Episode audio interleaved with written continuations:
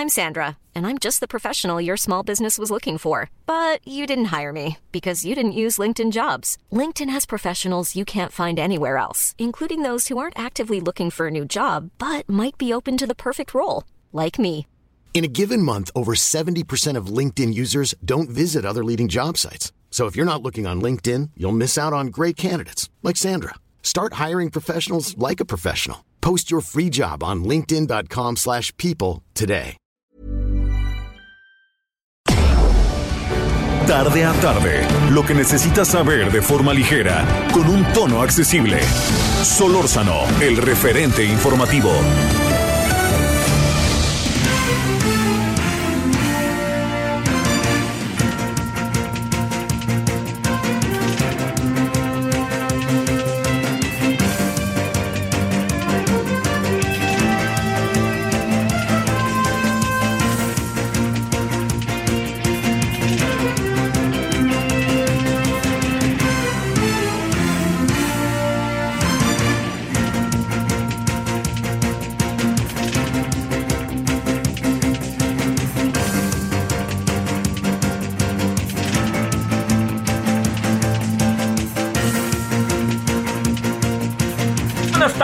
Gracias que está con nosotros en este día que es eh, martes, martes eh, 4 de mayo del 2021. Bueno, eh, está muy claro que, entendiendo que es un asunto que está en la Ciudad de México, que no significa que todo el país esté eh, eh, necesitado de información sobre este tema.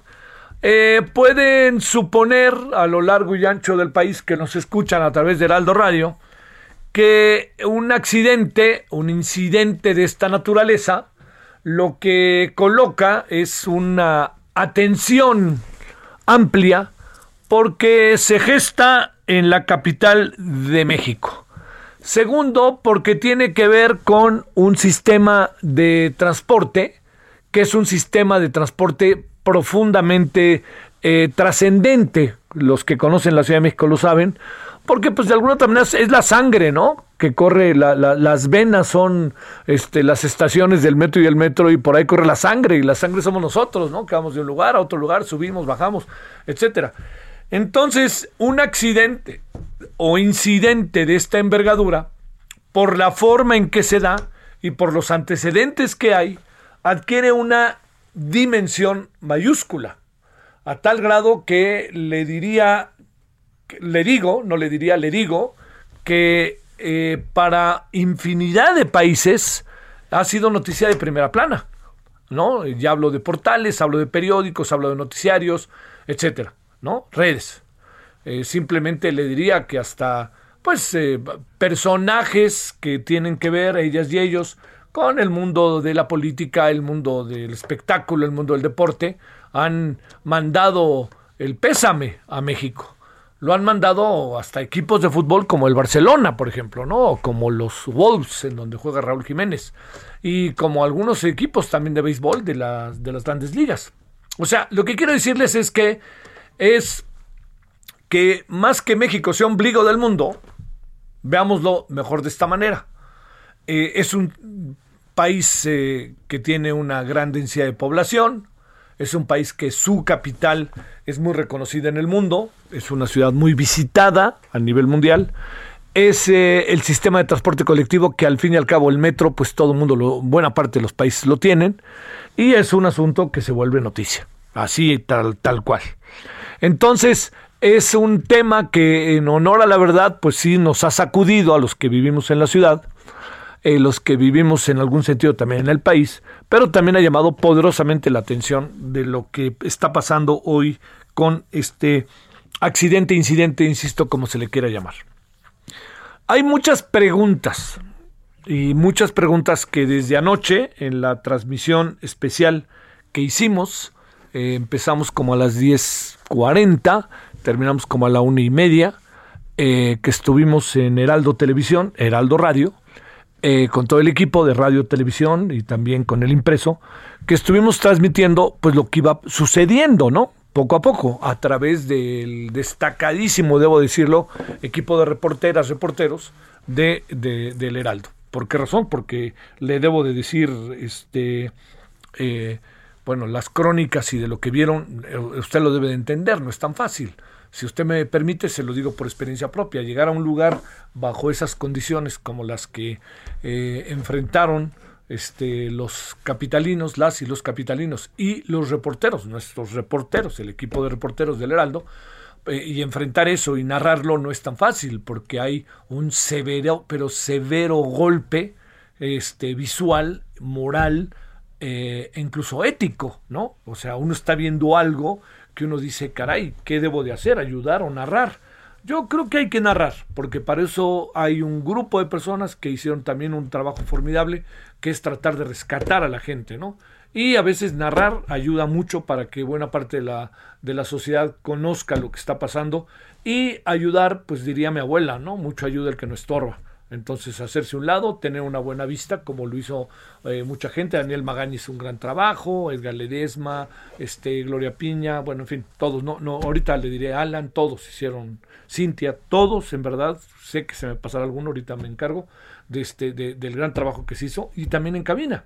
no lo digo como para recibir un reconocimiento el equipo, sino más bien lo digo para una vocación, ¿no? La vocación de informar bajo circunstancias auténticamente al límite de un hecho que se estaba suscitando, que estaba en curso la noche de ayer. Bueno, hay muchas preguntas, hay muchas preguntas que se van a tener que contestar. Y se van a tener que contestar. Yo entiendo que esté en el centro de todo esto eh, Marcelo Obrar. Porque Marcelo Obrar, pues inauguró el metro, y también Mario Delgado, pues era secretario de Finanzas, fue el que decía la lana pa' aquí, para allá, y etcétera, etcétera. Y bueno, los constructores, ¿no? También eh, la empresa de Carso, eh, los franceses, si convenía o no convenía el tipo de, de, ruedas que tenían los vagones. Y esa es una parte, ¿no? Hay un peritaje externo y el peritaje externo nos va a dar luz respecto a la delimitación de responsabilidades. No soy un especialista que quede clarísimo. Eh, que quede claro, digamos, mm, he hablado con constructores, arquitectos, ingenieros, ingenieras, arquitectas, y me dan información y yo tal cual la trato de, de, de, entender y por supuesto decirle a usted exactamente cómo es, cómo uno ve las cosas, ¿no? Bueno, primero, yo creo que es muy difícil, por no decir casi imposible, que se pueda colapsar una ballena, los pilares que sostienen el paso por donde van las vías del metro, que se puedan colapsar de manera intempestiva. A ver, ¿qué quiero decirle? ¡Pum! Se cayó. Así, ¡pum! Se cayó. A ver, yo le diría, no es un temblor, ¿eh? Aquí hay, una, hay un proceso. Es un sistema de transporte público, es un sistema también de transporte muy utilizado por mucha gente y además no solo eso, es un sistema que cierra en la noche. Y cada vez que cierra, suponemos que hay una gran cantidad de trabajadores que se pone a limpiar, revisar las escaleras eléctricas, revisar los vagones, revisar las instalaciones, las estaciones y revisar todo lo que tiene que ver con los elementos de seguridad de las vías, de la infraestructura por donde pasa el metro. Y eso, ¿eh? Bueno, sí, supongo, ¿no? Claro, digamos, todo se revisa y me dicen, claro, con razón, todo se revisa, pues se reporta, ¿no? A ver, ahí le va. Yo, fíjese, voy de lo más elemental a lo más profundo. Eh, resulta que en la estación Chabacano, allá por Churbusco, por Tlalpan, Resulta que, ya que cerraron el metro, un trabajador encontró una maleta. En la maleta había cosas personales, no estoy pensando nada del otro mundo. ¿Qué es lo que hace el trabajador? Lo lleva y dice, aquí está esta maleta que dejó eh, una persona eh, y que se llama fulano de tal. Entonces, bueno, llévalo objetos, ahí, a ver, anótalo. Maleta, metro chabacano, una 15, etcétera. Si eso pasa, ¿qué pasa con este tipo de situaciones aparentemente menores, Imagínese lo que puede pasar con, resulta que cada vez que pase el metro por calzada de Tláhuac, los habitantes de la zona sienten que está temblando. Pues entonces, ¿qué es lo que pasa ahí? Digo, entonces, bueno, los trabajadores, cuando hacen la limpieza, el propio operador del metro, acaba diciendo, oigan, espérenme, aquí yo estoy viendo esto. Bueno, entonces se investiga. Se investiga. No es nuevo lo que pasó. O sea, yo le quiero decir, hay antecedentes. Incluso se llegó a cerrar la línea 2 en tiempos de Miguel Ángel Mancera. Entonces aquí hay algo que tenemos que preguntarnos, que son las cosas que hará el peritaje externo. Puede de la noche a la mañana, puede de la noche a la mañana, de un momento a otro, colapsar la ballena como colapsó y con ello llevarse a los vagones del metro. O para que esto suceda, hay una historia de construcción que tiene poco a poco, que poco a poco se va presentando y que permite a los especialistas pararse junto a la ballena y decir, oye, mira, aquí hay una, a ver esto, y acá abajo también, a ver, ¿por qué no le preguntas a los vecinos qué dicen? todo eso va sumando. No, no estoy pensando en negligencia. Estoy pensando en que la fuerza de la cotidianidad les hizo perder de vista lo que estaba pasando. Y creo que si bien coloquemos a Marcelo Ebrard en el centro, coloquemos a muchos otros que pudieran estar en ese momento, insisto, Mario Delgado como secretario de Finanzas, el director del metro, los constructores, etcétera, también hay una en la responsabilidad de las cosas hay un segundo momento. Y ese segundo momento coloca a quienes gobiernan en el centro de atención.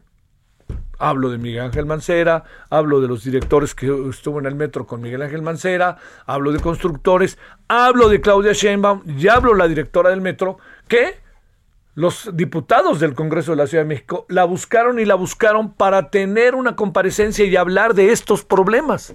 Y resulta que Morena les echó mayoría y dijo, no, no, no, ni la toquen a la señora Serradilla. Bueno, pues si es así, vamos viendo que hay una delimitación de responsabilidades. Hay algunos que a lo mejor no hicieron cosas que debieron haber hecho en el, en el asunto.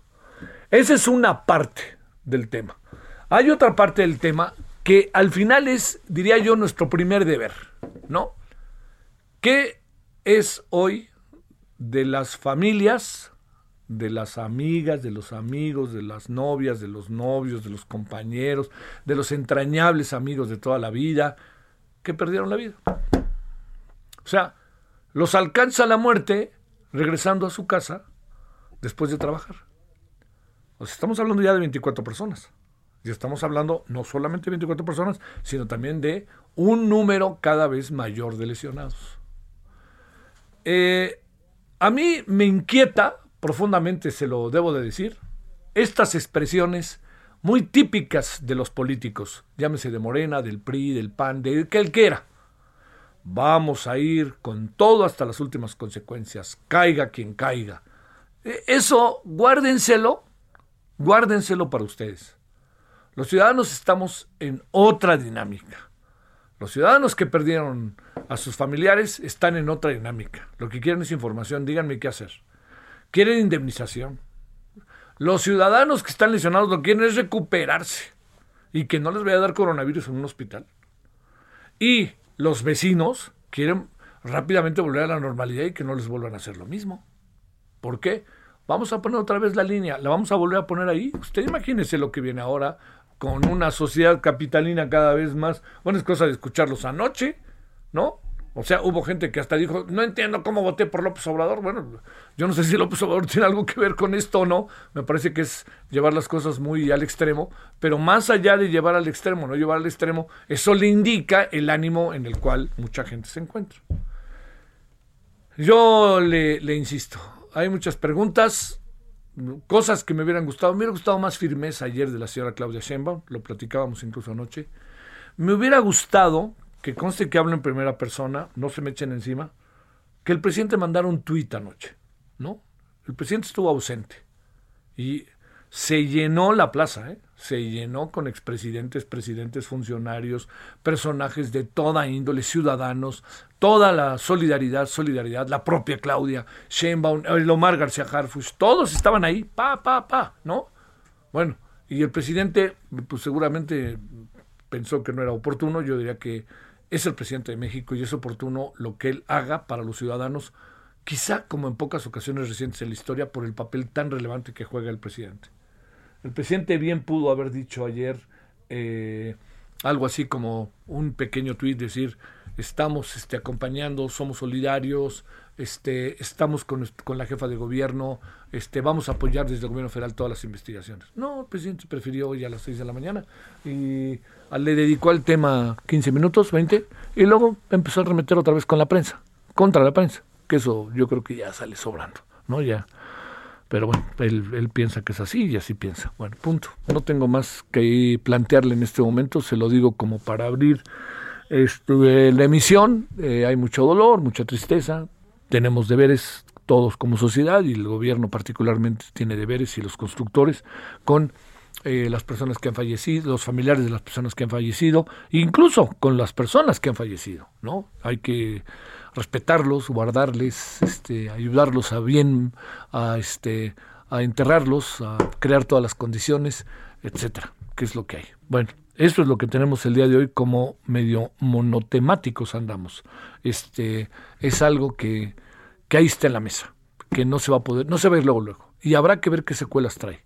Habrá que ver qué secuelas trae en lo político, habrá que ver qué secuelas trae en cuanto a las responsabilidades de, los que eh, tuvieron algo, que participaron de alguna otra manera en esto, y habrá que ver qué se hace con esa línea 12 para tratar de rápidamente pues este echarla a andar, pero también tomar en cuenta lo que piensan los vecinos, que tengo la impresión de que en un primer momento no lo hicieron. Bueno, 16, 16 en la hora del centro, estamos en el 4 de mayo de un día todavía triste por lo que pasó anoche, y si le parece, vamos a empezar, y este es el tema, sobre eso vamos a estar todo el tiempo. Solórzano, el referente informativo.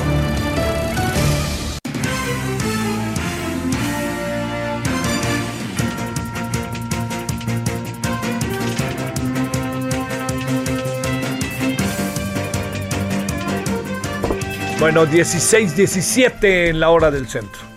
Vamos a, empezar con alguien que hizo ayer un, en verdad, un gran trabajo, Daniel Magaña. No era fácil informar lo que estaba pasando en tiempo real y sobre todo también el impacto que tiene en, en, la persona, más allá del reportero, del periodista, en la persona, lo que está viendo, y tratar de tener suficiente tranquilidad para poder informar, estando en una situación al límite como la que se vivió. Adelante, Daniel, felicidades, muy buenas tardes. ¿Qué tal, Javier? Eh, muy buenas tardes. Eh, bueno, pues eh, de nueva cuenta el Heraldo Radio, pues también parte pues de los micrófonos que tú compartes, pues siendo la punta de lanza en la información el día de ayer, pues de nueva cuenta, pues dando pues cuenta precisamente de estos hechos inéditos, pues obviamente impactantes, como pues ya lo comentabas, poco pues, difícil a veces controlar las emociones, ver personas lesionadas, eh, bueno, pues no poder apoyarlas, no somos paramédicos, pero bueno, pues sin duda la manera de informar pues era la manera pues en la que pues el día de ayer poco después de las diez y veinte, bueno, pues estábamos en el lugar en el que pues había registrado este incidente entre la estación del metro Tezonco y la estación del metro Olivos. La verdad es que no dábamos crédito a lo que observábamos, eh, una situación que pues nunca nunca habíamos vivido eh, debido a la magnitud de este incidente y poco a poco sobre todo bueno pues eh, la solidaridad de las personas algunas desesperadas algunas pues consternadas pero pues la, la, la mayoría pues tratando de apoyar tratando de ayudar a las personas que sacaban entre pues todos los fierros retorcidos dando también lugar a los paramédicos, a los eh, rescatistas que estaban en el eh, lugar y bueno pues poco a poco bueno pues fuimos eh, pues sabiendo la magnitud de este incidente. Obviamente en ese instante pues no sabíamos la cantidad de personas que lamentablemente habían perecido el día de hoy bueno pues 24 familias pues prácticamente viven este duelo en esta tragedia que se presentó en la capital del país poco después, eh, pues ya de las 10.45, pues continuaban arribando estos servicios de emergencia al lugar del de, siniestro, los elementos de la Secretaría de Seguridad Ciudadana, pues en primera instancia también no, pues no sabían qué hacer, es la realidad que pues, únicamente trataban de pues desalojar el área para que se pudiera elaborar por parte de los servicios de emergencia, pero bueno, pues en ese instante ya empezaban a llegar los familiares, eh, hubo algunos conatos eh, precisamente de enfrentamiento, los familiares querían entrar, querían buscar a pues a sus seres queridos en este lugar y bueno, pues las órdenes de los elementos de la Secretaría era retirar para que pudieran los servicios de emergencia laboral, laborar eh, estas eh, pues también unidades especiales de estructuras colapsadas del Escuadrón de Rescate y Urgencias Médicas, pues ya se encontraba en el lugar una situación de riesgo para ellos, todos los rescatistas que estaban, bueno, pues sabían que corrían un riesgo, podría haber colapsado en su totalidad esta eh, viga de acero, pues obviamente con los hechos que esto pues englobaba, pero bueno, pues afortunadamente pudieron rescatar a muchas personas, algunos de ellos pues eran colocados en el piso, otros más trasladados por sus medios hacia algún hospital cercano para prestarles atención, pero bueno, pues sin duda de esta manera es como se dio esta situación inédita pues aquí en la Ciudad de México, fíjate que el día de hoy, bueno, pues ya el recuento de alguna manera de, de los daños hace aproximadamente una hora, pues trasladaron el segundo tren, el, segundo vagón de este tren ya hacia la terminal de, de que se ubica en el paradero de Tláhuac va a continuar cerrado pues por, por, tiempo indefinido tiene que ser seccionada en tres partes esta pues estructura de acero y bueno pues son muchas toneladas las cuales tendrán en los próximos días que retirar de este lugar pero bueno pues sin duda pues también fue un día intenso en cuanto a la información muchos familiares que todavía buscaban hacia sus seres queridos. Fíjate que nos llamaba la atención, Javier, que pues únicamente pues cinco o seis personas habían sido reconocidas de estas 24 que perecieron, así que muchas familias todavía se encontraban buscando en los hospitales, pues eh, pues con la esperanza que estuvieran en un hospital y no pues en una agencia del Ministerio Público que esto conllevaba ya la pérdida de su ser querido y bueno pues de esta manera es como se ha pues desarrollado el caos, el caos también que se generó en cuanto al transporte, son más de 200 mil personas a las cuales esta línea del metro brinda pues el servicio, así que pues fue un día caótico en todos los sentidos, pero bueno, pues poco a poco las personas que tienen que utilizar esta esta vía, esta ruta, bueno, pues ya acceden hacia el transporte pues que fue pues realmente pues insuficiente en un principio y después poco a poco bueno, pues ya se fue perfeccionando para trasladar hacia la zona de Miscuac, hacia la zona de Tlalilco y también hacia la zona de Tasqueña los miles de usuarios de este transporte masivo aquí en la zona sureste de la, Ciudad de México. Bueno, este viene este largo asunto que ni hablar, así es, pero habrá que estar atentísimo,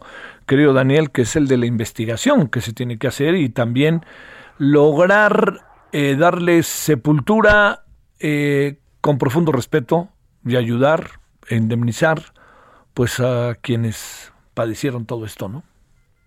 efectivamente pues sin duda no habrá no habrá una cantidad que alcance pues para poder sustituir a un ser querido eh, Javier pero bueno pues las autoridades tienen toda la disposición pues para brindar todo el apoyo a las familias ya tú lo comentas habrá mucha investigación habrá muchas eh, pues responsabilidades, que es una exigencia que notamos el día de hoy en las calles, las personas pasaban y gritaban, estaban realmente consternadas, estaban enojadas, estaban frustradas por ver esta situación que sobre todo la mayoría de ellos pues sienten que se pudo prevenir en octubre del mes pasado. Pues en este mismo punto en donde colapsó pues ya se veía una pues una fatiga de esta viga una fatiga del material que pues realmente no fue atendido, es la percepción que tiene la gente y bueno, pues sin duda después de lo siguiente que es eh, pues eh, brindar todos los apoyos a los deudos de los fallecidos. Bueno pues empezar con las indagatorias. También pues eh, casi 70 personas que continuaban en los hospitales que tengan pues la, la, atención médica oportuna y pues poco a poco pues ir ya deslindando responsabilidades. Esto fue algo que reiteró la jefa de gobierno que bueno pues se tiene que buscar a los responsables dando a entender que bueno pues si hay hay responsabilidades que habrá que seguir y pues en el determinado momento pues fincar alguna pues acción judicial en contra de ellos. Daniel, te mando un gran abrazo y muchas gracias desde ayer y desde hoy. Gracias. Continuamos atentos. Muy buena tarde. gracias, Daniel Magaña, con la información. Bueno, eh, yo insisto, no, no, no, no, creo que tenga mucho sentido señalar así, fulano, perengano. Pero digamos, hay una, yo insisto que hay una responsabilidad eh, colectiva, ni hablar. Así funciona, no, no es una sola persona, no tiene ni sentido plantear el tema así, pero es una, este, es una responsabilidad colectiva mucho, muy importante, que no se puede por ningún motivo eh, soslayar. Hay muchos que están metidos en el mismo asunto, ¿no? Habrá que ver ahora cómo delimitamos las responsabilidades. Pero lo primero, el primer deber siguen siendo las personas muertas y heridas. El referente informativo regresa luego de una pausa. Estamos de regreso con el referente informativo.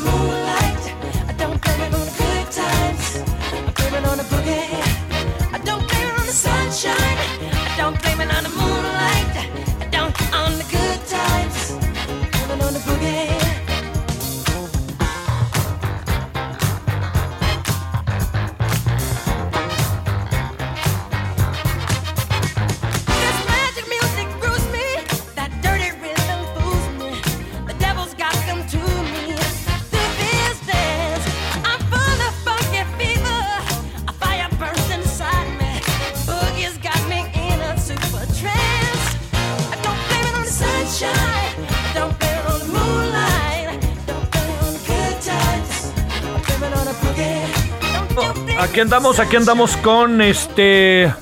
No culpes a la noche, no culpes a la playa, no culpes a quién más. A la lluvia. ¿Será que no me amas? Esto este, son los Jackson 5. Que, este, que luego hizo muy famosa la canción Luis Miguel. Que parece que no respondió tan bien la expectativa del segundo capítulo al primero, por lo que he leído. Yo nomás he visto el primero. Este, y lo vi a Así, me voy pasando, es la ventaja de Netflix. Bueno, en un día como hoy de 1951 nació en Indiana, Estados Unidos, Jackie Jackson, miembro fundador de la banda de Jackson 5. Blame Me Out on the Boogie, que en español, ¿cómo se llama en español esta canción? ¿No culpes a la noche? ¿O no? ¿Será que no me amas? Ándale, mero, mero. Le fue muy bien a Luis Miguel con esta canción, ¿eh? Digo, Digan lo que quieran de Luis Miguel, pero todo el mundo a las 2 de la mañana en Tequilados empieza a cantar Playa, Luna, ¿será que no me amas? Así que tampoco, ¿eh? Tampoco le anden dando de llegues a Luis Miguel así como así. Bueno, 17, 16 rectifico, 33 en el centro.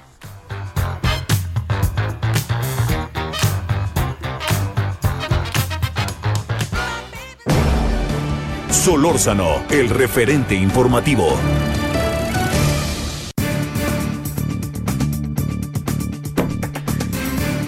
Bueno, yo agradezco a Bernardo Navarro, coordinador general de Observatorio de Transporte y Movilidad de la Universidad Autónoma Metropolitana, que nos tome la llamada porque sé que estos temas nomás no le gusta entrarle a ciertos temas. No porque no le importen, al contrario le importan mucho, pero dice, no, ponerme a hablar de tragedias, no me metan en eso. Así que doblemente, primero en lo personal, como siempre, Bernardo, y segundo, te agradezco que estés con nosotros. ¿Cómo has estado, Bernardo? Javier, muy buenas tardes. ¿Cómo te ha ido? Pues, pues mira, la verdad es que como universitario y como conciudadano, de las familias que perdieron en este trágico accidente algún miembro, algún familiar o que están heridos, este, eh, muy consternado, ¿eh? muy consternado.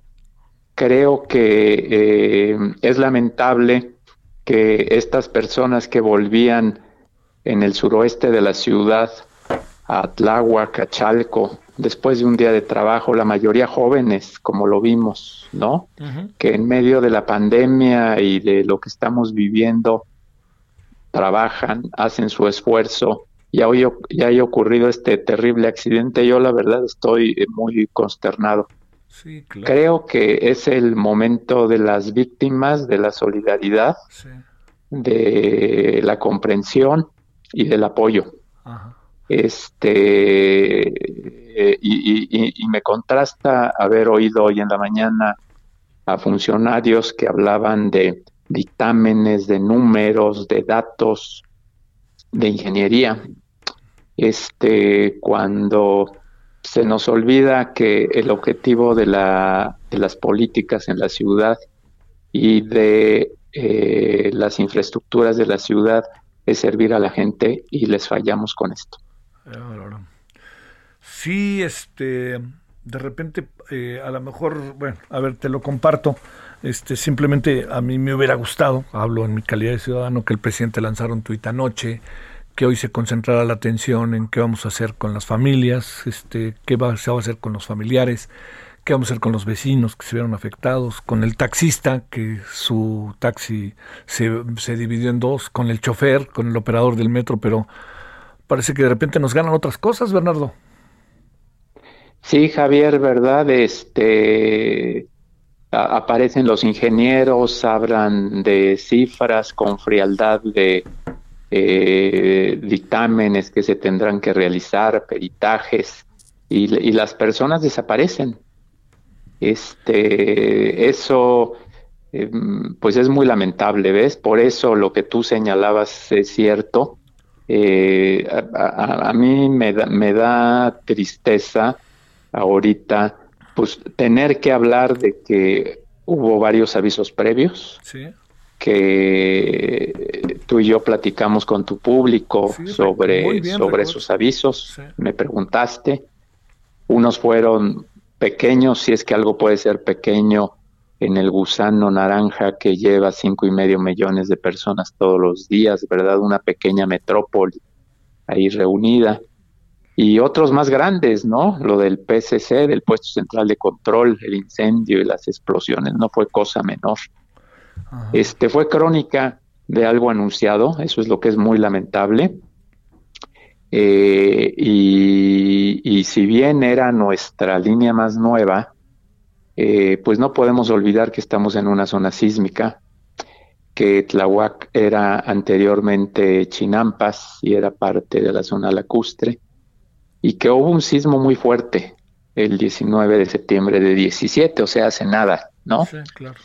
Y que requería mucha atención esa, esa línea, además por los otros antecedentes que, que se han repetido mucho en estas horas, eh, eh, de, la historia de la, de la, de la propia línea. Este, pero de veras es, es, es lamentable lo, lo, que tú bien señalabas, que eh, hoy en la mañana haya prevalecido en la conferencia de prensa, creo que con excepción de la jefa de gobierno, una actitud muy tecnocrática, ¿no?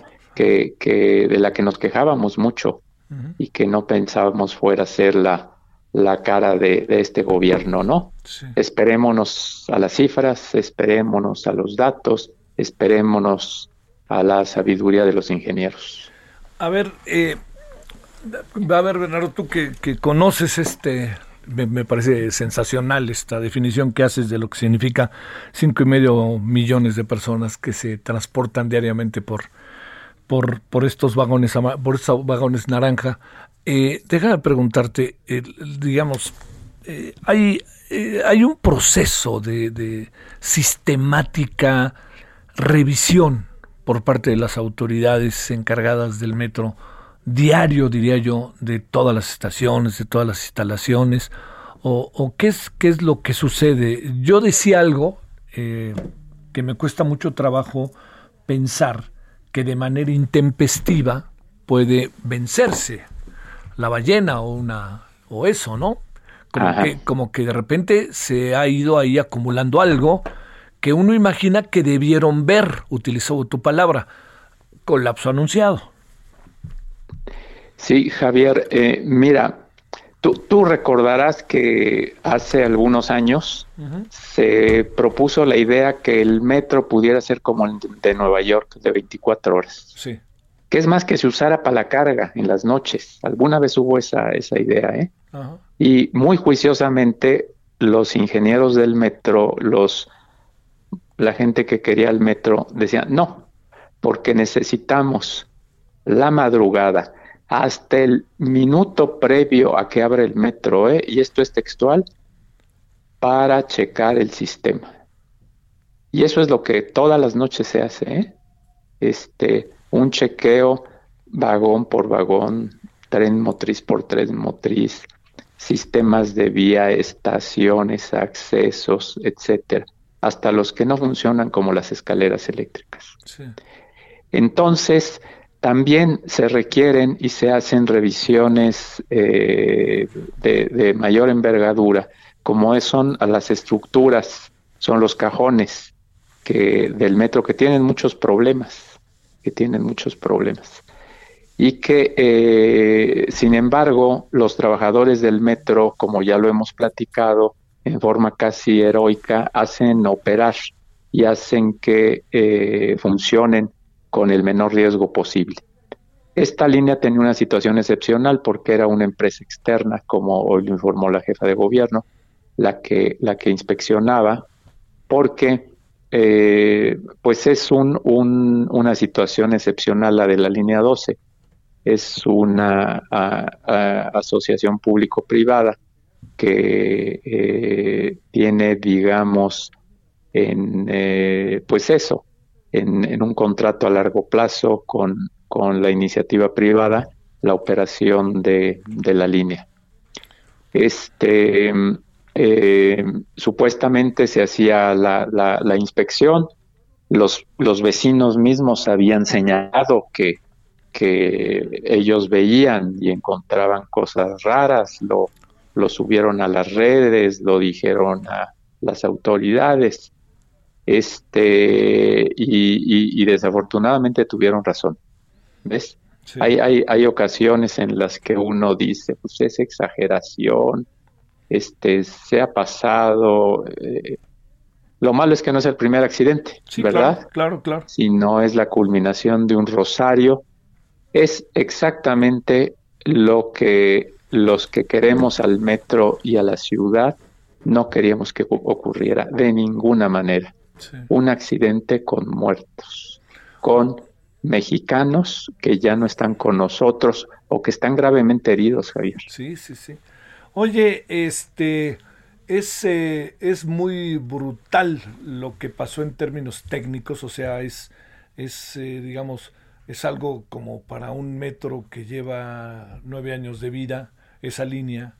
Es muy brutal lo que pasó, me refiero, algo, algo muy grave estaba pasando que no se vio como para que sucediera eso y no sucediera con otras líneas, por ejemplo, que tienen mucho más tiempo. Sí, Javier, esa verdad es la, la pregunta de los 64 millones o más.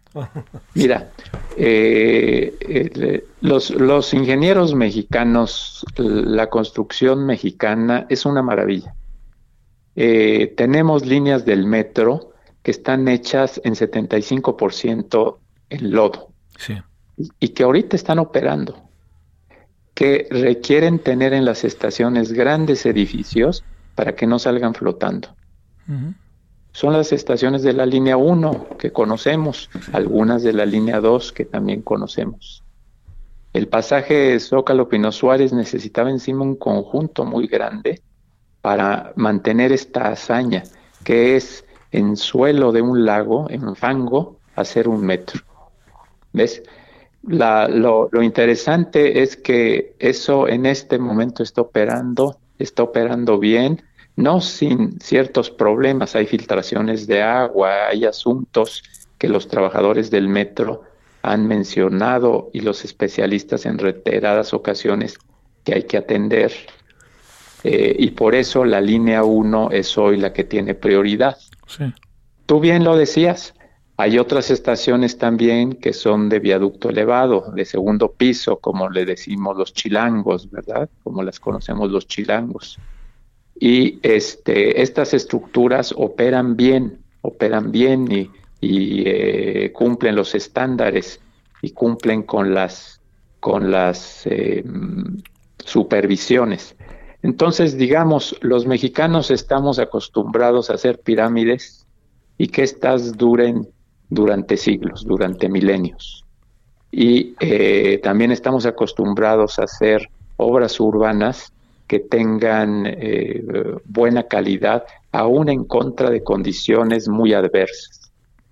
Eh, Tláhuac no era un asunto sencillo. Sí. Mira, algo que, que no se ha mencionado y que este por la importancia de tu audiencia y de este programa, lo voy a señalar, es que en Tláhuac había un condicionante para el diseño del metro que era seguir el viejo camino de Tláhuac, porque no había otro. Es, es, aunque tú no lo creas, ves, no, no, es una cosa folclórica, ¿eh?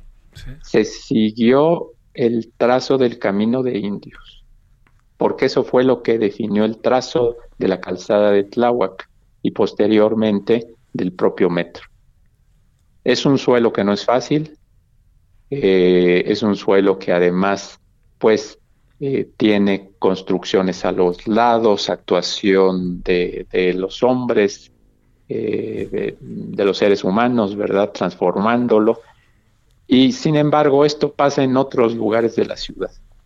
Y, no, no eh, hemos sufrido estos, estos, estas situaciones, ¿verdad? Tan, tan tremendas. Entonces, este, yo, yo creo que, que ahora sí es la última llamada de algo que nadie queríamos que sucediera, que implica ponerle toda la atención a un asunto que es de seguridad nacional. Es decir, a ver, si me permites explicarme, si, tú me dijeras, por el calentamiento global, por lo que tú quieras, Tres millones de mexicanos que viven en las costas son un asunto de seguridad nacional, estoy seguro que todos me dirían que sí.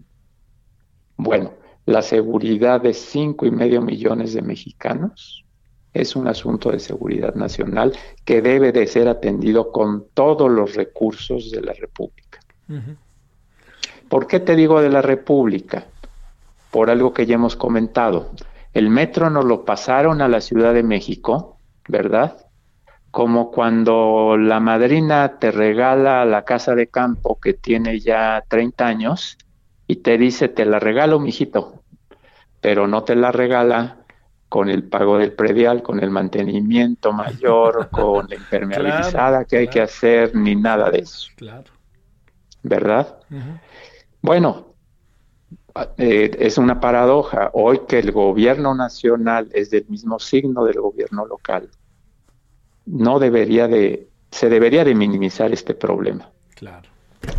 Es la oportunidad para hacerlo. ¿Ves? Es, es una llamada, de nuevo lo digo, Javier, con mucho dolor, con mucha tristeza, costosísima, ¿verdad?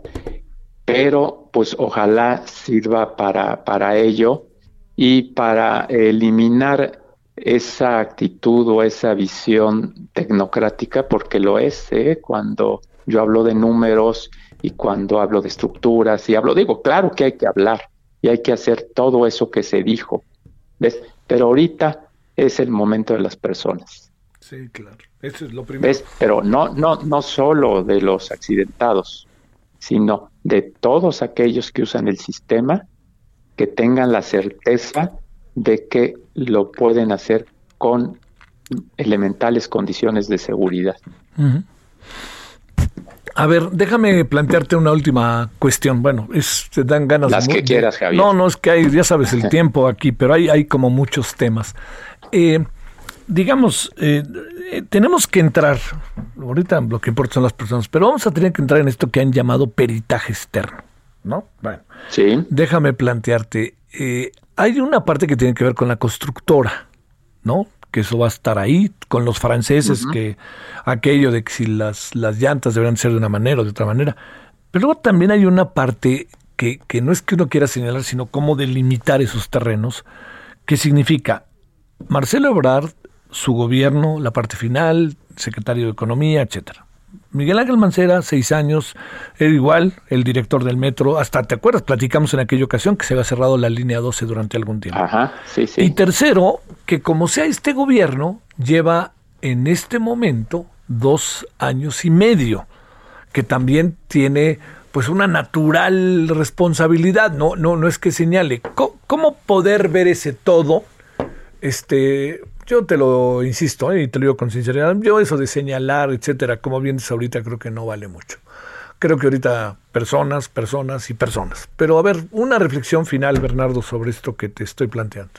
Sí, Javier, tú estás poniendo dos dimensiones que son muy importantes. Una es eh, la de la estructura, la de la operación del sistema, todo esto que lo van a tener que evaluar y que qué bueno, ¿sí?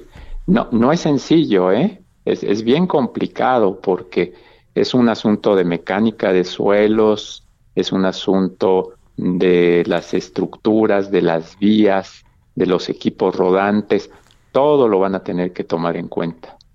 Y en el tiempo son tres administraciones, ¿verdad? Sí. Una que construyó, pero bien lo dices tú, otra que recibió, que, recibió, que operó, que señaló cosas, pero que volvió a operar y que entregó a la siguiente administración, a la actual, que también recibió. Esto es muy importante, ¿verdad? Porque es un asunto administrativo que no es menor. Es como eh, cuando yo compro una unidad de transporte o compro una máquina y la mando a inspeccionar, la recibo y digo, bueno, está bien, ¿no? Para su edad, para sus condiciones, está, está bien. Y, vamos para adelante. Y en, en, el momento en que yo soy responsable de esa máquina, sea la que sea, yo queda bajo mis resguardo. Y yo acepté que estaba en las condiciones en que estaba, ¿no? No nueva, pero estaba en las condiciones. Entonces, efectivamente, ¿ves? Vamos a tener que ver toda esta complejidad, llamémosle física y de funcionamiento, operación, que es importante, junto con la otra administrativa, que no excluye efectivamente a las empresas. También tienen que eh, ser incorporadas en esto, ¿verdad? Eh, Bernardo Navarro Benítez, que no, fue una buena plática, Bernardo, ¿no? Fue, este, como bien dices, fue, fue este, fue, es dolorosa, ¿no? Es como sea. Fíjate, ayer transmitimos nosotros hasta la una y media por ahí. Y cada nuevo reportero que entraba era un nuevo golpe y un dolor de cabeza y de tristeza, ¿eh? Sí, sí, Javier, ver eso que, que, que todos vimos ayer, ¿verdad? Ese dolor, ese sufrimiento, eh, yo, yo creo pasó por todas las, las cabezas, ¿verdad?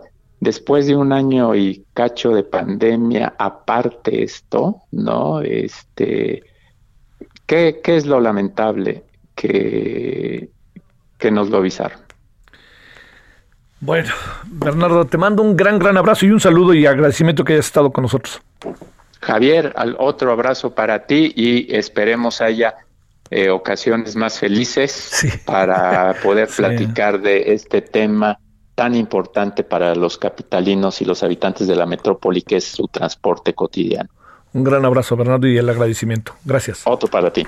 Es el coordinador general de Observatorio de Transporte y Movilidad de la UAM y con experiencia en, también en funciones de gobierno respecto a la movilidad en la ciudad.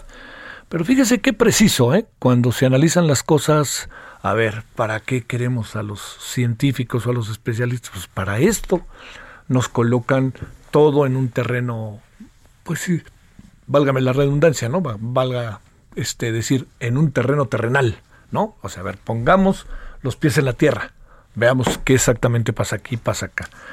Y yo creo que es muy cierto, ¿eh? Déjeme retomar a Bernardo. Hoy en la mañana, que si el perito, que si esto y que el otro, lo más importante son las personas. Y nada, por, por eso es que yo pongo énfasis, si usted me lo permite, en que hubiera estado muy bien que el presidente mandara el pésame anoche y que lo sintiéramos allá al presidente, porque por sí es importante el presidente, pero no nos hagamos. El presidente que tenemos ahora es muy omnipresente, ¿no? Pausa. El referente informativo regresa luego de una pausa. Tarde a tarde, lo que necesitas saber de forma ligera, con un tono accesible. Solórzano, el referente informativo.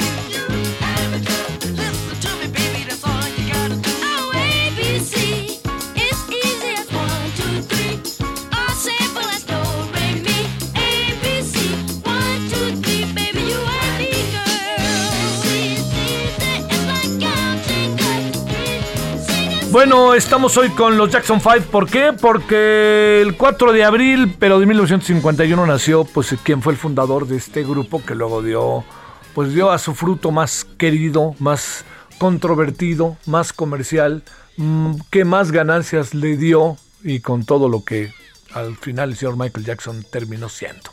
Bueno, nos referimos a los Jackson 5, es Jackie Jackson, quien es el miembro fundador de esta banda. Y esta es la muy famosa ABC One, Two, Three y esta que fue muy famosa también en su tiempo.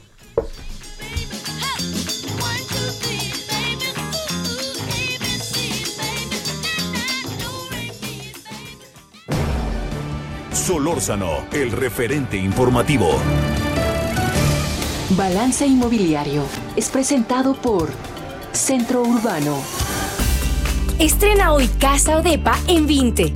Grandes promociones en Tecámac, Querétaro, Puebla, Cancún, Playa del Carmen y Monterrey. Tu mejor hogar e inversión está en Vinte. Búscanos en vinte.com.mx.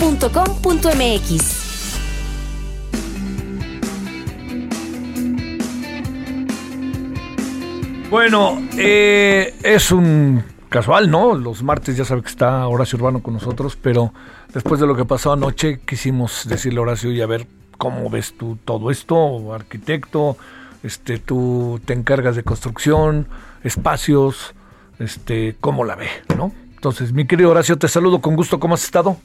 Muy bien, querido Javier, pues un día triste para la Ciudad de México, evidentemente es es el tipo de cosas que pasan por lo general cuando las ciudades son dejadas un poquito a que crezcan a lo absurdamente y sin control para sus procesos administrativos, la parte legal, en fin, es un día es un día triste para la Ciudad de México que sí sin duda habrá que tener muchas reflexiones, habrá que dar paso a estudios técnicos y legales muy profundos y ojalá que esto sirva como un antecedente para que no vuelvan a pasar cosas así, pero pues bueno, seguimos seguimos adoleciendo gravemente de ese desinterés eh, por la ciudad y la importancia de temas tan relevantes como la infraestructura. ¿Cómo no va a ser relevante una infraestructura que todos los días nueve millones de mexicanos? Cinco y medio millones hoy nos decían, para ser todavía más preciso, Horacio. A ver, déjame plantearte, eh, en estas cosas eh, y más en tu área de trabajo, uno dice, bueno, hay personas que cuando le informan de algunos temas, hay un algo que los distingue de otros por sus áreas de especialización. Entonces, mi pregunta es, ayer que te enteraste, antes de acostarte o viendo la televisión o como fuera, eh, te enteraste que había pasado lo que pasó, estas primeras reflexiones que tiene pues la persona, ¿no, Horacio? Pero también quien se dedica a la construcción, que sabe de estas cosas, ¿por dónde iban? Pues mira, eh, todos los que nos dedicamos a esto hemos más de una vez amanecido con el temor de que nuestras construcciones no se hayan caído con el sismo. Ya nos pasó a varias veces, entonces los arquitectos que, trabajamos en la Ciudad de México conocemos muy bien esta sensación de, ese mal dormir, ese mal, ese interés de ir a revisar lo que, como el estado en que quedó, aunque haya quedado de pie, en fin, es algo que sabemos, es algo que intrínsecamente ya sabemos qué es lo que le puede doler a cada construcción, porque además como, como esto de la construcción a fin de cuentas es, pues no es un arte, es un, es, es algo técnico, es algo que se, que se planea, que se diseña, que se construye y, digamos que no es tan dejado a la suerte ver qué pasa. Vaya, amanecemos con cierta inquietud, pero con el conocimiento de saber que si, lo que se hizo se hizo bien, está bien planeado, está bien diseñado, está bien ejecutado y después, bien importante, está bien eh, eh, el mantenimiento, el proceso de mantenimiento en estas obras civiles de, de, largo plazo y de uso tan intensivo, el mantenimiento es fundamental, porque evidentemente si este proyecto en especial nació en medio de un montón de dudas, un montón de problemas hace pues ocho años, eh, la realidad es que de acá de ocho años para acá ha habido tiempo infinito para hacerle mantenimiento y tomar decisiones drásticas. Simple y sencillamente, la actual administración, si cuando tomaron estaban conscientes de que había tenido problemas en el, diseño, en la construcción, y que después la, eh, la obra que hizo Mancera para ponerla en, condiciones de operar no era evidente, no, no era funcional, pues la decisión administrativa que hay que tomar es, pues no se usa. ¿Sí? Con la pena y cuesta miles de millones de pesos, pero evidentemente si no se toman ese tipo de decisiones, sabiendo, a ver, esto no, no es de feeling, los técnicos una supervisión bien hecha y hay que decir que ahora es que se está diciendo que, que los constructores mexicanos, los constructores mexicanos son de los mejores del mundo, incluso muchas de las empresas que pueden estar en el ojo del huracán como ICA, como las empresas del señor Slim, todas esas, son grandes empresas reconocidas en el extranjero que son capaces de hacer magnífica obra civil.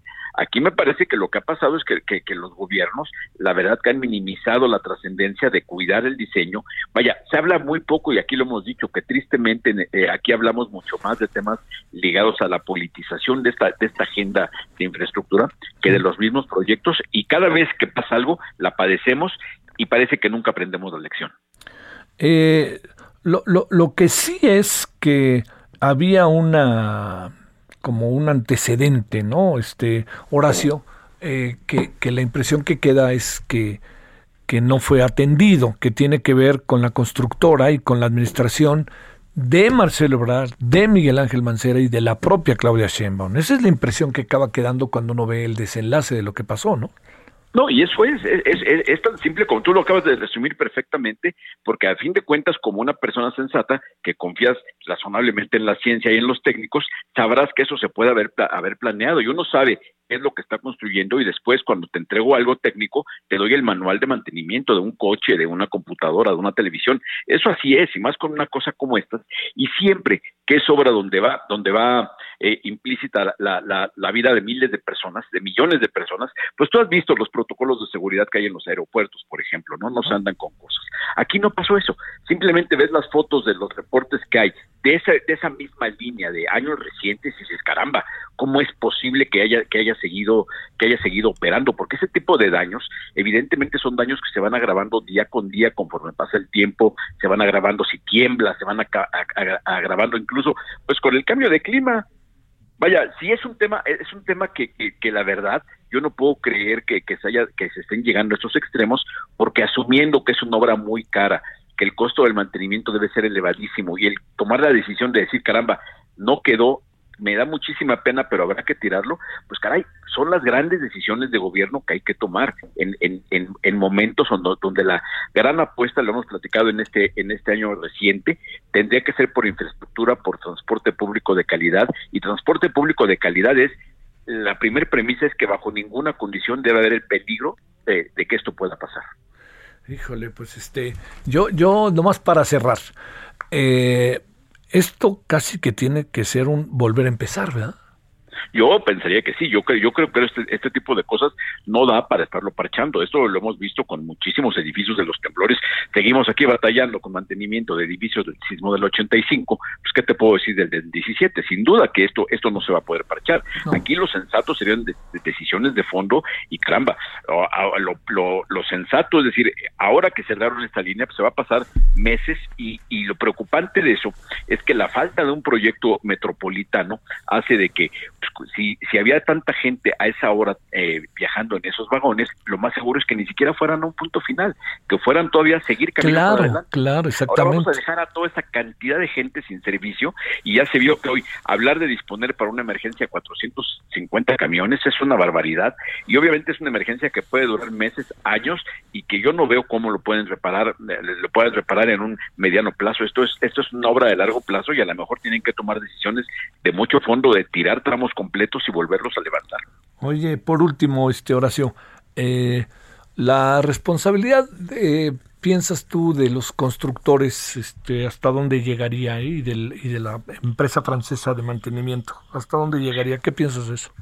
Yo pienso que la responsabilidad definitiva en este momento es de la empresa de mantenimiento porque alguien en gobierno tuvo que haber eh, firmado los contratos, recibido la obra, eh, ya hay por ahí varias, eh, están circulando en redes varios avisos donde la empresa que dicen que, supervisó la entrega de los trabajos con Mancera, que no los avaló, que dijo, sí, sí lo vi, pero no lo estoy avalando para su funcionamiento.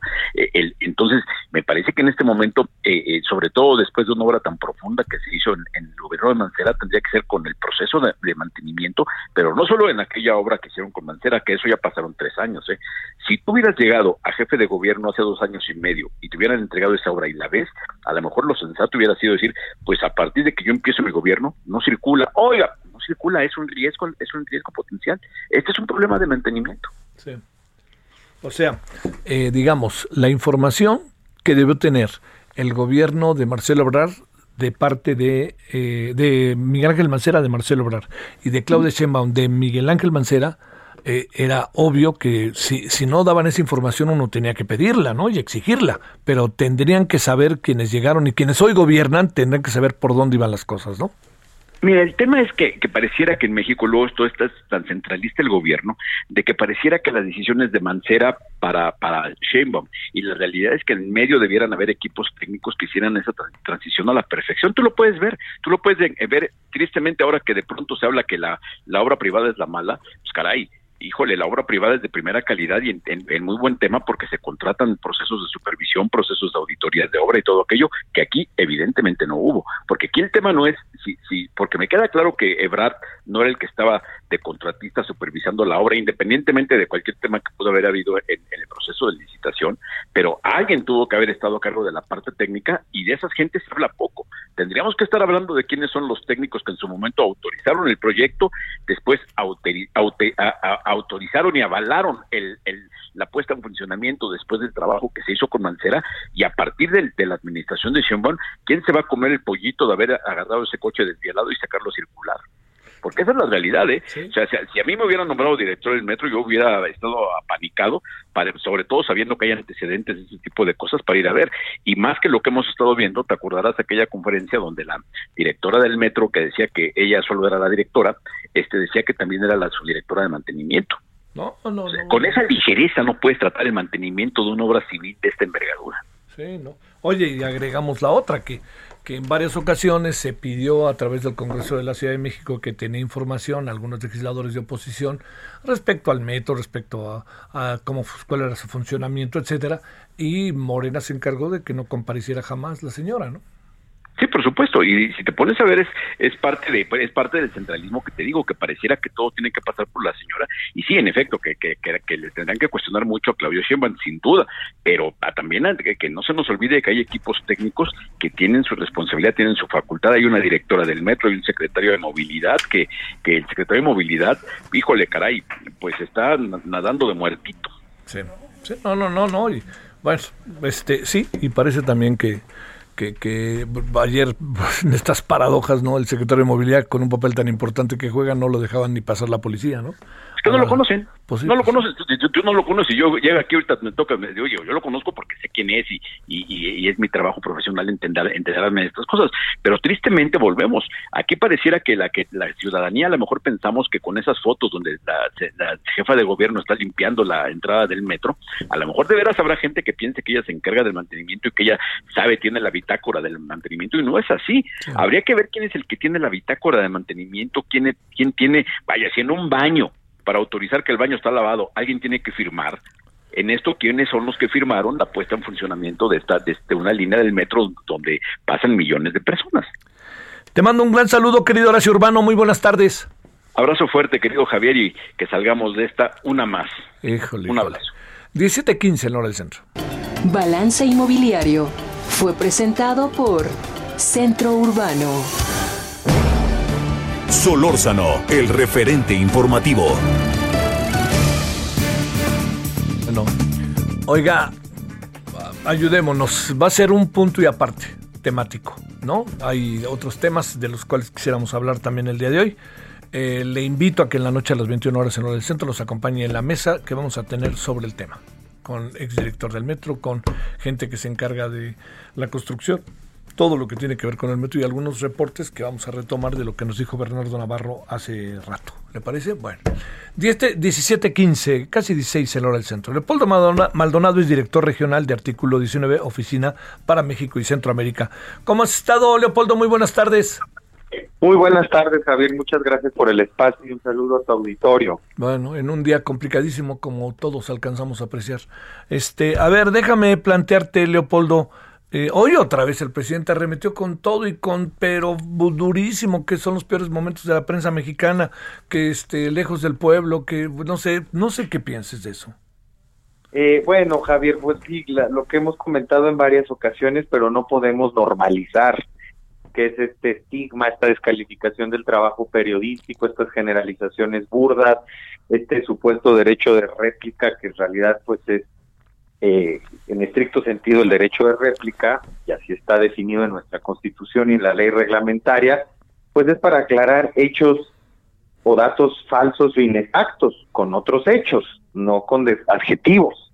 Entonces, eh, eh, evidentemente, pues es ya muy recurrente esta situación, lamentable, lamentable también, Javier, porque el día de ayer fue el Día Mundial de la Libertad de Prensa, porque el día de ayer desapareció, está en situación de desaparecido un periodista en Oaxaca, otro periodista asesinado en Sonora, que se suma a dos periodistas sonorenses también que están en estado de desaparecidos, en estatus de desaparecidos, pero eso no le merece palabras al presidente y pues bueno, pues resulta lamentable que además hay que sumarle la tragedia de la línea 12 y eh, eh, siga siendo la obsesión eh, lo que dice o deja de decir la prensa. A ver, eh, leyes del silencio. ¿Qué significa este informe y este reporte y esta investigación que hicieron, Leopoldo? Pues mira, es una, es una colaboración conjunta con la Fundación por la Libertad de Prensa de Colombia, una prestigiada organización que se dedica pues precisamente a la defensa de este derecho ahí en, en, nuestro hermano país de Colombia. Eh, es una, una, una organización muy prestigiada a nivel regional. Eh, nada más para tener un dato, su eh, exdirector, Pedro Vaca, es ahora el relator especial para la libertad de expresión de la Comisión Interamericana de Derechos Humanos. Eh, hicimos este trabajo colaborativo para analizar los patrones de acoso judicial tanto en México como en Colombia, donde hay ciertas circunstancias similares, tampoco podemos hacer una comparación extralógica, porque tienen otras dinámicas sociales y de violencia muy complejas y muy distintas o de orígenes muy distintos al, al, al, mexicano, pero más o menos eh, están enfrentando también una situación de asedio contra la prensa desde hace muchos años. Parte de eso, hacemos, digamos, un acercamiento, una mirada más próxima al tema del acoso judicial y cómo se utiliza el aparato de justicia a los jueces, a las jueces, para amedrentar, para desgastar a medios de comunicación y periodistas eh, por la cobertura de temas de interés público que evidentemente trastocan intereses políticos y económicos, porque quienes entablan este tipo de litigios, este tipo de procesos judiciales, son quienes, quienes tienen recursos, son quienes tienen el poder económico para pagar despachos de abogados que puedan mantener años un litigio de esta naturaleza. Y aquí un dato muy importante, Javier, el, el, el objetivo no necesariamente es ganar el litigio por supuesto daño a la reputación o el honor de quien se dice agraviado por una publicación. El objetivo es desgastar con el proceso judicial. El objetivo es sujetar a la persona o al medio a un proceso eh, durante años para que se desgaste y se autocensure. A ver, este, eh, en el caso mexicano, ¿cuáles son, Leopoldo, esas variables que, inquietan más? Porque me pregunto, el, presidente, como eh, un personaje omnipresente, él plantea su derecho a disentir y su derecho a debatir y yo no estoy de acuerdo y a reclamar cuestión que evidentemente pues es inédita en, la historia del país, ¿no? Pero al mismo tiempo su discurso se vuelve expansivo hacia muchas otras instancias de la vida del país. Supongo que en Colombia está un poco pasando lo mismo, ¿no? Los personajes de la política que hablan y que acaban de alguna otra manera asusando a sus huestes, ¿no? Así es, y aquí eh, esa, esa actitud que, que tú delineas perfectamente, Javier, es una actitud que no respeta signo ideológico, color partidista. Lo estamos viendo con regímenes diversos eh, en la región, de diversas adscripciones, por así decirlo, ideológico-políticas. Puede ser un Bolsonaro, un Bukele, un Yamatei, un López Obrador. Es decir, esto no es de izquierda o de derecha. Tiene que ver con una concepción del poder y una concepción de la prensa que resulta preocupante si queremos de verdad construir una democracia. Y esto efectivamente, otro punto que tocas, tiene un efecto expansivo. ¿Cómo, cómo lo podemos demostrar? pues con la evidencia que hemos recuperado y recabado durante todo este tiempo, por ejemplo, en Puebla. En Puebla, el gobernador Luis Miguel Barbosa hace lo mismo que el presidente. Eh, denostaciones, descalificaciones, estigmatización, contra la prensa y llega a, a puntos todavía más preocupantes. Bloqueo, por ejemplo, para entrar a sus conferencias, cuando son en línea incluso no les dan acceso a las conferencias. Pero hay otro punto particular que nos interesa en este informe, eh, leyes del silencio, y es que se entablaron 16 demandas judiciales contra periodistas y medios de comunicación en Puebla el año pasado ocho de ellas contra un solo medio, e-consulta, y las ocho entabladas por funcionarios públicos estatales, mm. en lo que ya parece una estrategia de desgaste que no es la mera suma de demandas de, eh, de funcionarios que por su parte o por su propia voluntad van y se dicen agraviados en su honor o su reputación. Ya parece una estrategia conjunta de acoso a la prensa. Por eso decimos que las descalificaciones se consideran un permiso para agredir y también como un permiso para escalar la violencia contra la prensa. No, no hay manera, digamos, como de entrar en un terreno de, de, diálogo, de debate en lo más mínimo, ¿verdad? Pues no, porque al final de cuentas hay una asimetría de poder. A ver, el, el tema, la, la, la falacia con el tema de la libertad de expresión de altos funcionarios o el derecho de réplica es que ellos eh, se asumen como un ciudadano o ciudadana de a pie, cuando son jefes de Estado, cuando son jefes de gobierno, de los poderes ejecutivos locales, en el caso mexicano, y cuando efectivamente tienen una libertad de expresión, pero que se reduce o, se, o, tiene menor peso o menor, digamos, sí, menor peso o menor alcance es la palabra, que su responsabilidad de garante de la libertad de expresión. un ciudadano común tiene más libertad de expresión que un presidente. ¿Por qué? Por la simetría de poder, porque los presidentes te pueden, pueden hacer llegar su mensaje de muy diversas maneras, como lo está haciendo ahora, porque tienen el poder, porque tienen al aparato del Estado a su disposición.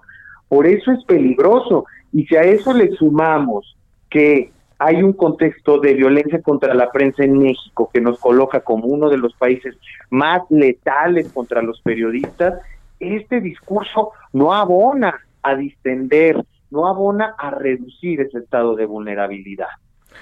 Eh, Leopoldo Maldonado, te mando un gran saludo y muchas gracias. Muchas gracias, Javier. Un abrazo. Gracias, director regional de Artículo 19, Oficina para México y Centroamérica. Mm, bueno, oiga, vámonos eh, a la pausa. A ver, estamos en el punto y aparte lo del metro. En la noche, ojalá nos acompañe en Heraldo Televisión el análisis político. Vamos a tener una mesa sobre el tema. Pero vamos en la media hora final del día de hoy. Vamos a hablar de exactamente por qué la fiscalía no pudo acreditar el delito para que no quedara en libertad, aunque está detenido el Güero Palma. A ver qué nos dicen. Vamos y volvemos. El referente informativo regresa luego de una pausa. Estamos de regreso con el referente informativo.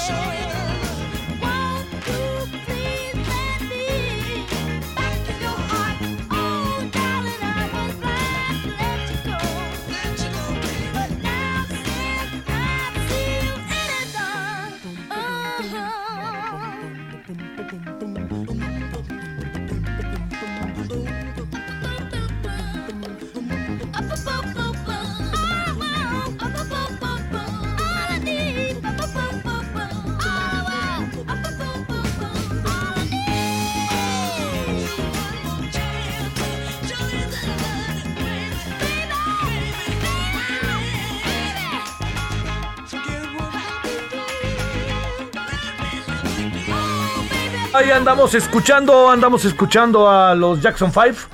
I want you back. Quiero que regreses y es Jackie Jackson.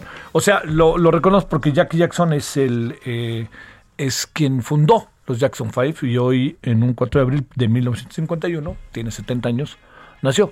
El producto más acabado de los Jackson 5 pues fue Michael Jackson, ¿no? Que se convirtió en un todo.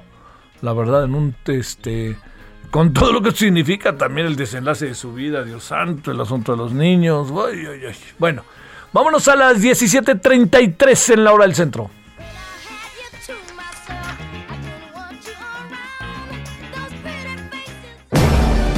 Solórzano, el referente informativo.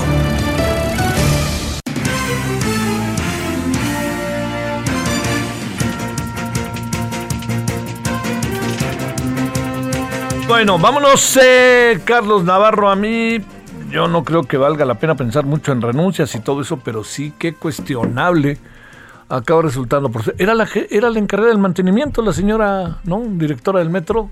Y este, pues ahora sí que ni quien la voltee. Hoy la, le volvieron a dar todo el apoyo, pero bueno, vamos a ver, ¿qué es lo que tienes tú, mi querido Carlos Navarro, después de lo que viste anoche y lo que has visto esta mañana? Adelante, Carlos.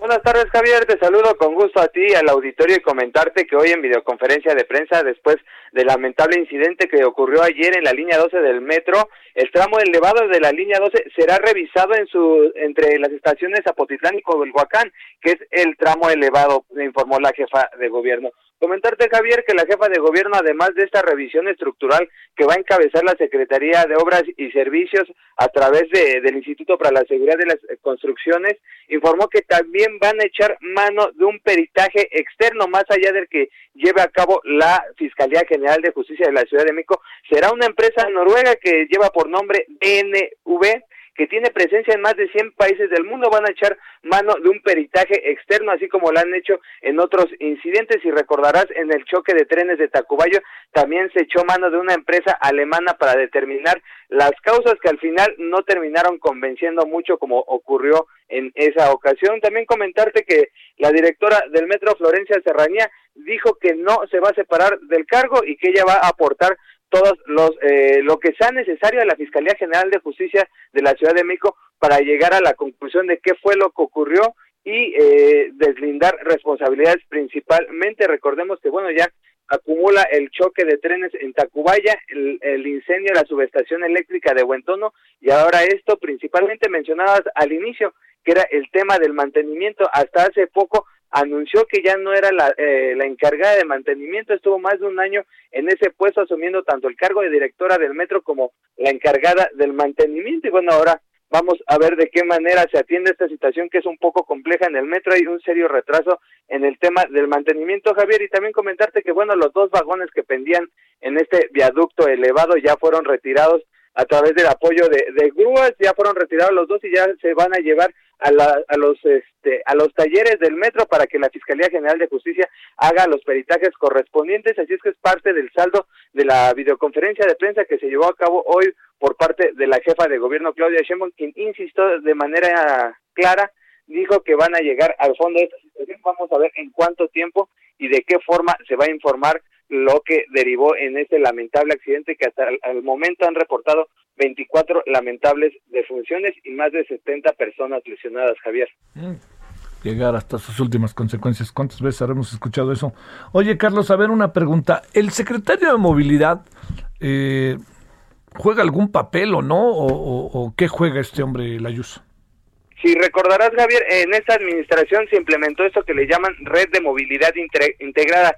¿Qué pasaba anteriormente? Que, por ejemplo, la red de transporte de pasajeros, el metro, el trolebús, cada quien andaba por su lado. En esta ocasión, él encabeza este proyecto de la red de movilidad integrada y es por eso que ante este tipo de incidentes se implementó una estrategia para habilitar, por ejemplo, para más de 300 mil personas utilizan esta línea 12 del metro y para ello implementan una estrategia con alrededor de 490 unidades para apoyar en los traslados. La Secretaría de, Secretaría de Movilidad es la encargada de diseñar este tipo de estrategias y coordinar parte de los planes. Él, digamos que él es el, el que el que mueve el balón ahí y le reparte bola a los demás órganos de transporte en la Ciudad de México coordinando esa estrategia que te comento es red de movilidad integrada y era lo que en un inicio de esa administración la jefa de gobierno señaló de manera insistente que no había una coordinación clara para el tema de la, de la movilidad en la Ciudad de México y ahora a través de esto de la red de movilidad integrada se busca coordinar pues son son metrobús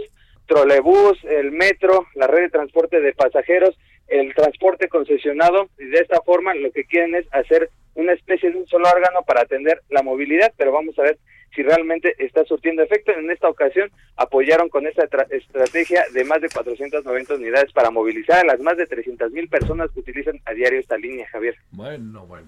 Gracias, querido Carlos. Te saludo con gusto, Carlos Navarro. Hasta luego, buenas tardes, Javier. 17.38 en la hora del centro. Solórzano, el referente informativo.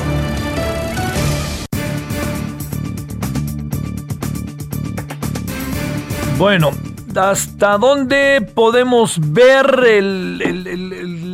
este, ahora sí que diría yo, hasta, hasta dónde se puede ver en el caso de El Güero Palma hasta dónde llega ¿no? el asunto y qué tanto el sabadazo al que hizo referencia el presidente fue clave para que la filtración fue clave porque con la filtración eh, se, hizo público el asunto y todo el mundo se puso las antenas, ¿no?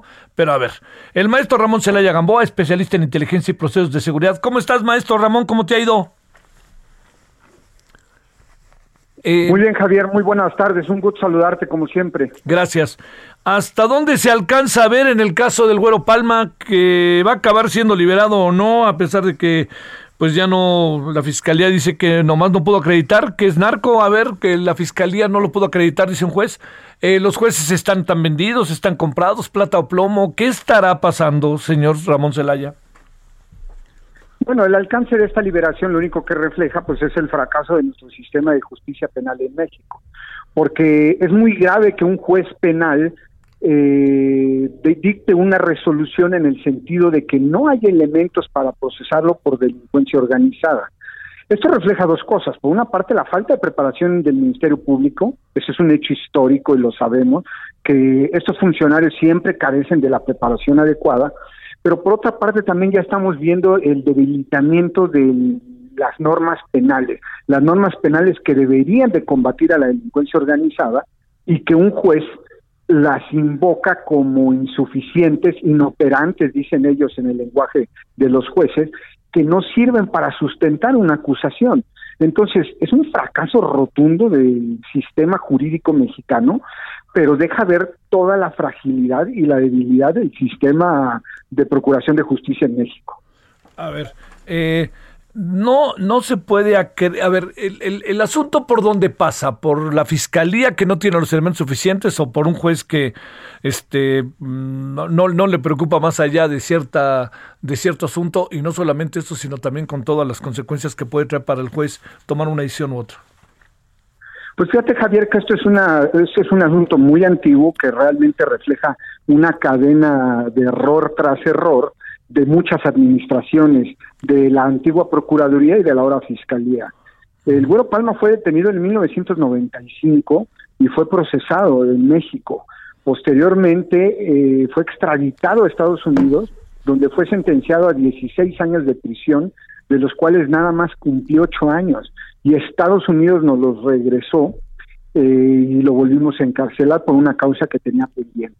Sin embargo, ahora ya no hay camino para dónde hacernos. Yo veo prácticamente imposible que se pueda seguir reteniendo al Güero Palma, eh, a pesar de esta investigación que dicen que encontraron, que no tenía todavía una conclusión, una especie de denuncia que encontraron por ahí. Parece que estamos tratando de invocar los imposibles, eh, rogándole a todos los santos para que alguien lo acuse de algo y no poderlo soltar, porque ese es el deseo del gobierno, porque si no, va a sonar precisamente como lo dices Javier, a corrupción, a incompetencia y a una serie de, errores que, como bien lo dijiste, han pasado por el Ministerio Público de antes y de ahora y han pasado por los jueces de antes y de ahora. Pero uno de los razonamientos del juez de distrito que acaba de dictar una sentencia absolutoria, porque esto es importante decirlo y que el auditorio lo entienda bien, Javier. Muchas, muchas personas eh, creen o están en el entendido que el Güero Palma compurgó una sentencia y no es así. El Güero Palma fue declarado inocente del delito que lo acusó la fiscalía, que es delincuencia organizada. Y entonces el juez dice en su argumento central, pues que el Ministerio Público, como siempre suele ocurrir, no acreditó estas acusaciones y que en virtud de que la fiscalía no aportó más elementos más que ciertas ciertos testimonios, ciertas declaraciones de que existía una organización llamada el Cártel de Sinaloa, dice el juez, me acreditas que existe el Cártel de Sinaloa, pero nunca me acreditas que el Güero Palma perteneciera a esa organización. Por lo tanto, lo procedente es absolverlo del delito que lo acusaste. Entonces, e, es, es una cadena de errores, es un círculo vicioso que parecía repetirse en todos los casos relevantes de la justicia penal en México y bueno, pues nos deja muy mal parados ante los ojos de Estados Unidos. Este, eh, ¿qué, ¿qué, puede acabar sucediendo con, con el caso? ¿Tú de plano ves que va a ser muy, muy difícil que el señor este pueda seguir siendo, estar, eh, pueda mantenerse detenido o no. Claro, porque en realidad la Fiscalía General de la República y el propio gobierno federal, pues a quien le han prendido una veladora en este caso es al gobierno de Estados Unidos, porque están solicitándole al Departamento de Justicia que si tiene algo pendiente con ellos, pero hay que recordar que ellos ya lo tuvieron ocho años, para ellos ya lo dieron por compurgado de las acusaciones que tenía de conspiración para traficar eh, cocaína y marihuana en los Estados Unidos, y Estados Unidos ya no tiene nada en contra de ellos. Y nosotros la acusación más grave y los delitos más difíciles de librar, de acuerdo a la legislación penal, es la delincuencia organizada. Pero si la, ya un juez nos dijo que no hay manera de acusarlo de delincuencia organizada, cualquier acusación que venga no va a servir de nada para retenerlo y yo sí veo prácticamente es un hecho que va a salir libre. Uf, uf, uf. Oye, eh, a ver, imaginémonos ese escenario, ¿no? Digamos, ahora sí que ¿Y qué pasará con el Güero Palma allá afuera? Bueno, pues yo creo que esa es la pregunta central, Javier.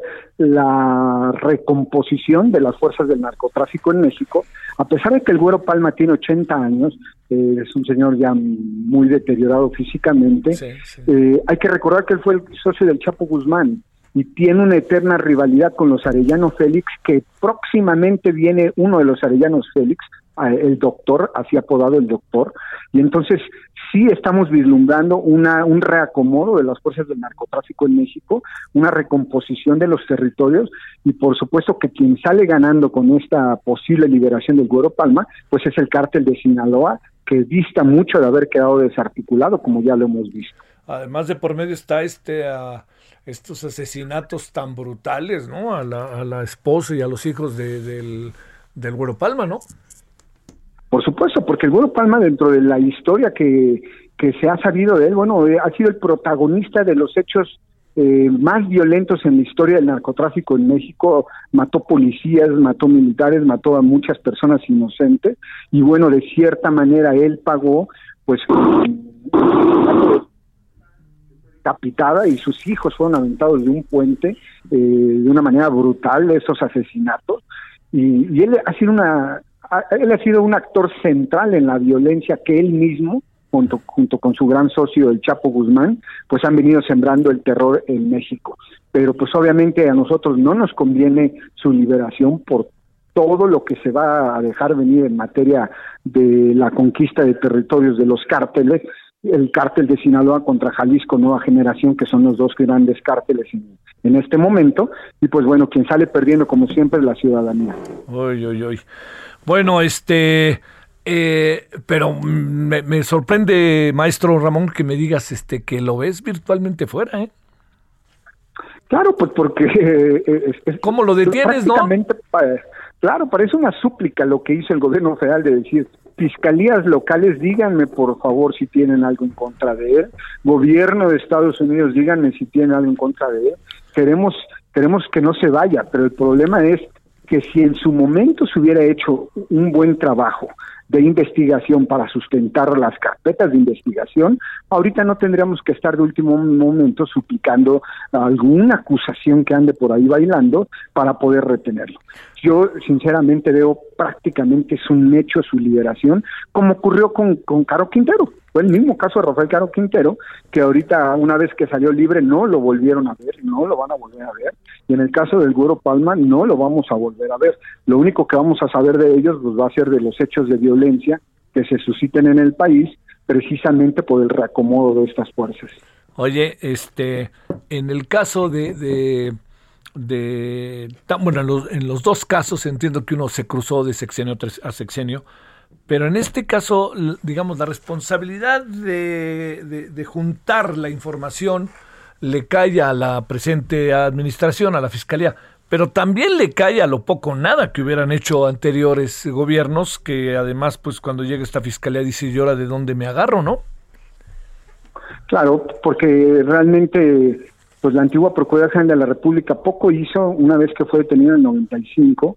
Pensaba que con los trabajos que había hecho dentro de la averiguación previa en aquel momento, pues ya lo tenía prácticamente asegurado y pues nada más equivocado que eso. Entonces, tiene una cadena de responsabilidades de varios procuradores generales de la República y obviamente salpica al actual fiscal general porque eh, todos se confiaron, todos pensaron que nunca iba a regresar de Estados Unidos.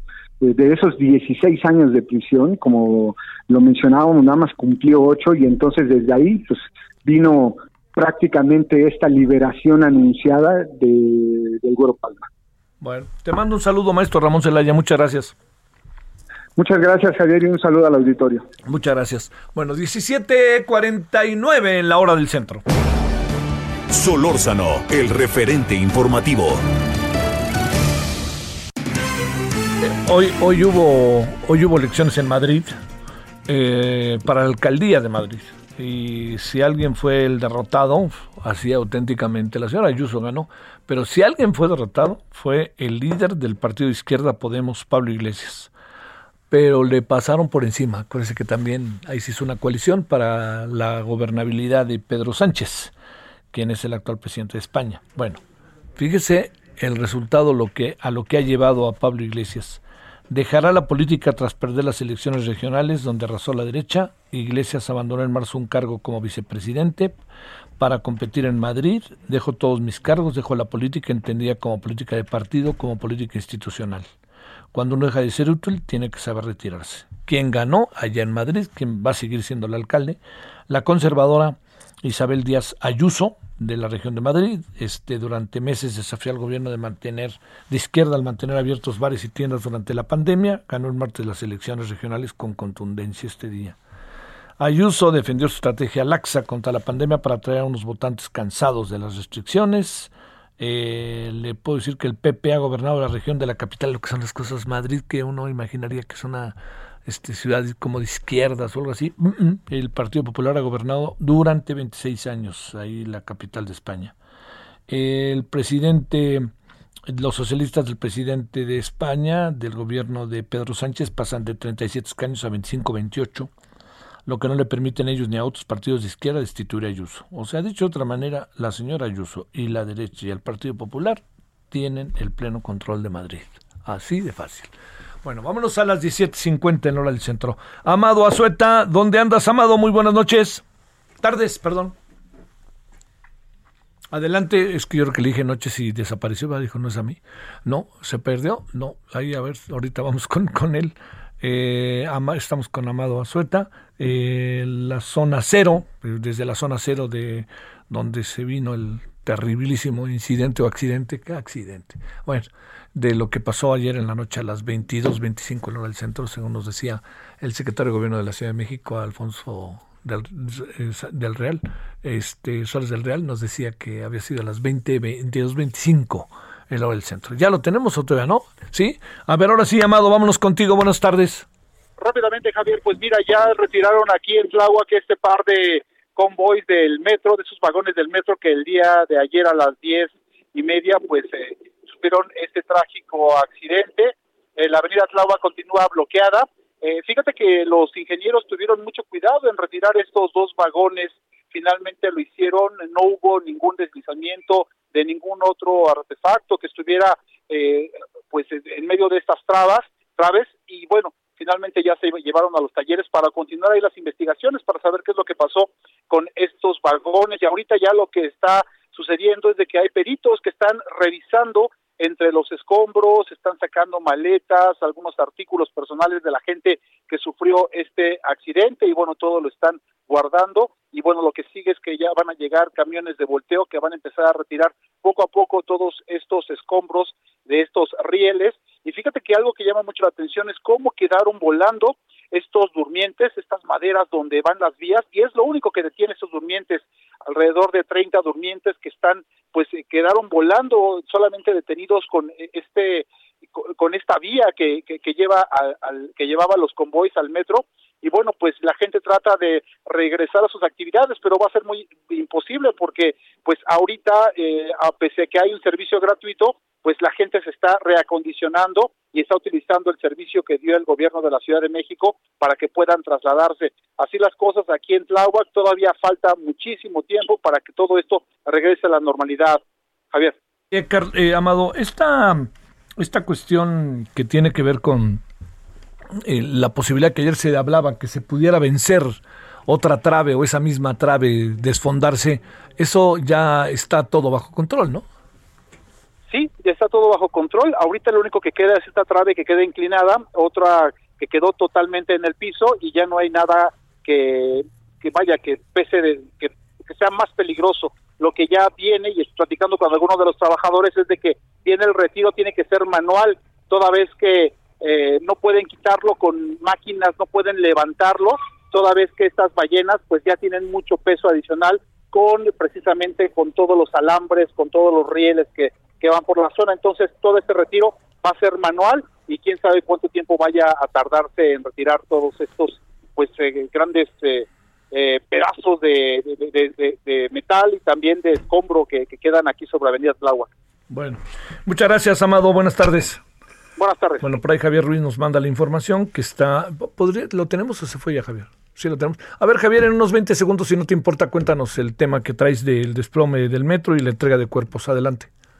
Gracias, Javier. Excelente tarde. Justamente nosotros nos encontramos a las afueras de la Coordinación Territorial número 6 en Iztapalapa, donde desde muy temprano pues se están entregando los cadáveres, desafortunadamente, de las 24 personas que fallecieron. En este lugar, pues mencionar que sí ha sido pues un verdadero viacrucis para las personas, eh, pues han llegado de muy temprano, sin embargo, pues no les han facilitado pues todavía pues Muy los bien. cadáveres. Eh, hasta el momento nada más pues es lo que prevalece aquí las afueras. Mucha- muchas gracias, Javier.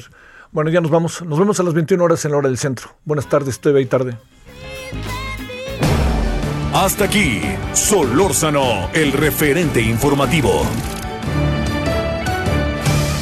Heraldo Radio, la HCL se comparte, se ve y ahora también se escucha. Hi, I'm Daniel, founder of Pretty Litter. Cats and cat owners deserve better than any old fashioned litter. That's why I teamed up with scientists and veterinarians to create Pretty Litter. Its innovative crystal formula has superior odor control and weighs up to 80% less than clay litter. Pretty Litter even monitors health by changing colors to help detect early signs of potential illness. It's the world's smartest kitty litter. Go to prettylitter.com and use code ACAST for 20% off your first order and a free cat toy. Terms and conditions apply. See site for details.